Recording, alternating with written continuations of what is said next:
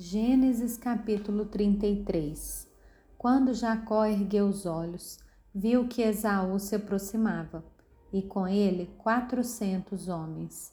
Então repartiu os filhos entre Lia, Raquel e as duas servas.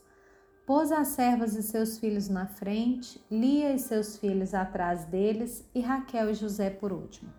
E ele mesmo, adiantando-se, prostrou-se em terra sete vezes até aproximar-se de seu irmão. Então Esaú correu ao encontro dele e o abraçou, pôs os braços em volta do pescoço dele e o beijou e choraram. Daí, levantando os olhos, Esaú viu as mulheres e os meninos e disse: Quem são estes que estão com você? Jacó respondeu: Os filhos com que Deus agraciou esse seu servo. Então se aproximaram as servas, elas e seus filhos se prostraram. Chegaram também Lia e seus filhos e se prostraram. Por último chegaram José e Raquel e se prostraram. Esaú perguntou: Qual é o seu propósito com todos esses grupos que encontrei? Jacó respondeu: É para obter favor na presença de meu senhor.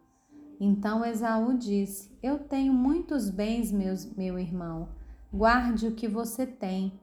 Mas Jacó insistiu: Não recuse.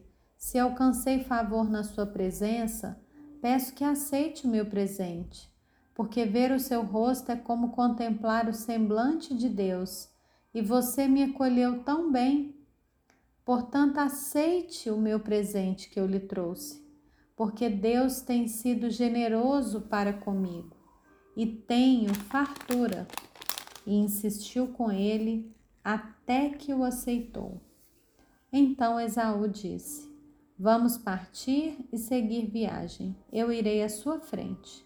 Porém, Jacó lhe disse: Meu senhor, sabe que esses meninos são fracos e têm comigo ovelhas e vacas de leite. Se forçados a caminhar demais, um só dia morrerão todos os rebanhos. Passe, meu senhor, adiante de, de seu servo. Eu seguirei aos poucos, no passo do gado que vai à minha frente no passo dos meninos, até chegar a meu senhor em Seir.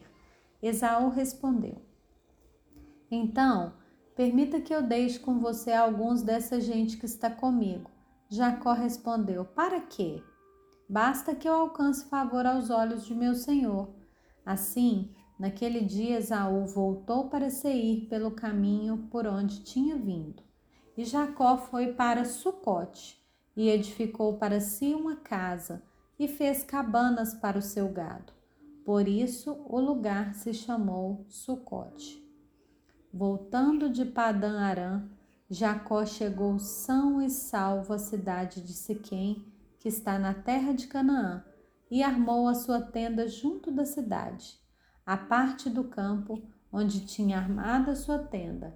Ele a comprou dos filhos de Amor, pai de Siquém, por cem peças de dinheiro, e levantou ali um altar, e lhe deu o nome de Deus, o Deus de Israel